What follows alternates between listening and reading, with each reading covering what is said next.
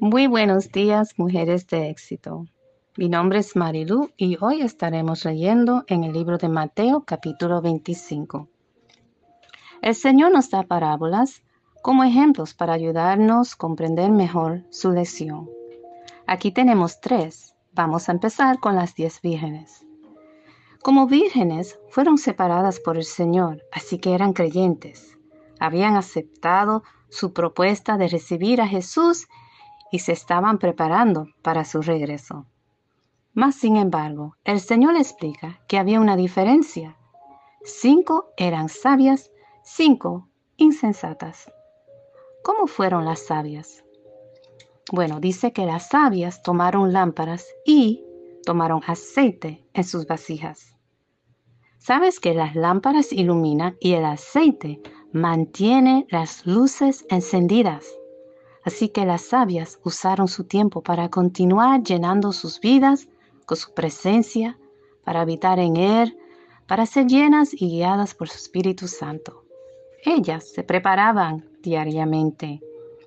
Las insensatas desperdiciaron su tiempo hasta que fue demasiado tarde.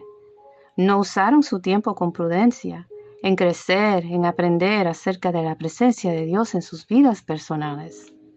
Su relación con el Espíritu Santo se secó y no tenían reservas.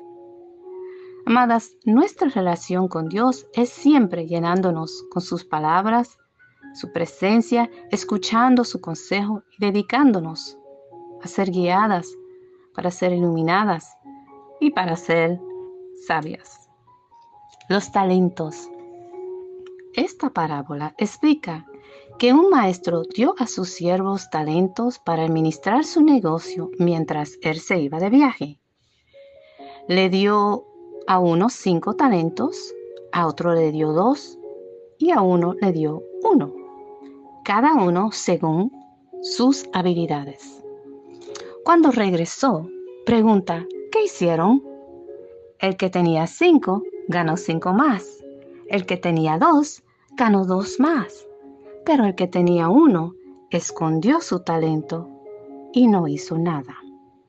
El Señor bendijo y dio más a los que crecieron y continuaron cuidando su negocio para hacer su trabajo diligentemente. Pero el temeroso simplemente escondió su talento. Este no mostró lo suficiente por preocuparse por su maestro y su negocio. Ni siquiera intentó, solo ocultó su talento. Ahora, quizás puede decir, ¿qué puedo hacer? ¿Cuál es mi talento? Si no puedes ir a un viaje misionero, ¿te puedes dedicar a orar y ayunar por los que van? Tal vez no necesita ir a un viaje lejos porque Dios no te dio ese talento a ti, pero sí puedes usar el talento que Él te dio. Solo tienes que empezar sencillamente y así crecerás. Y últimamente hay un parábol de ovejitas y cabritos.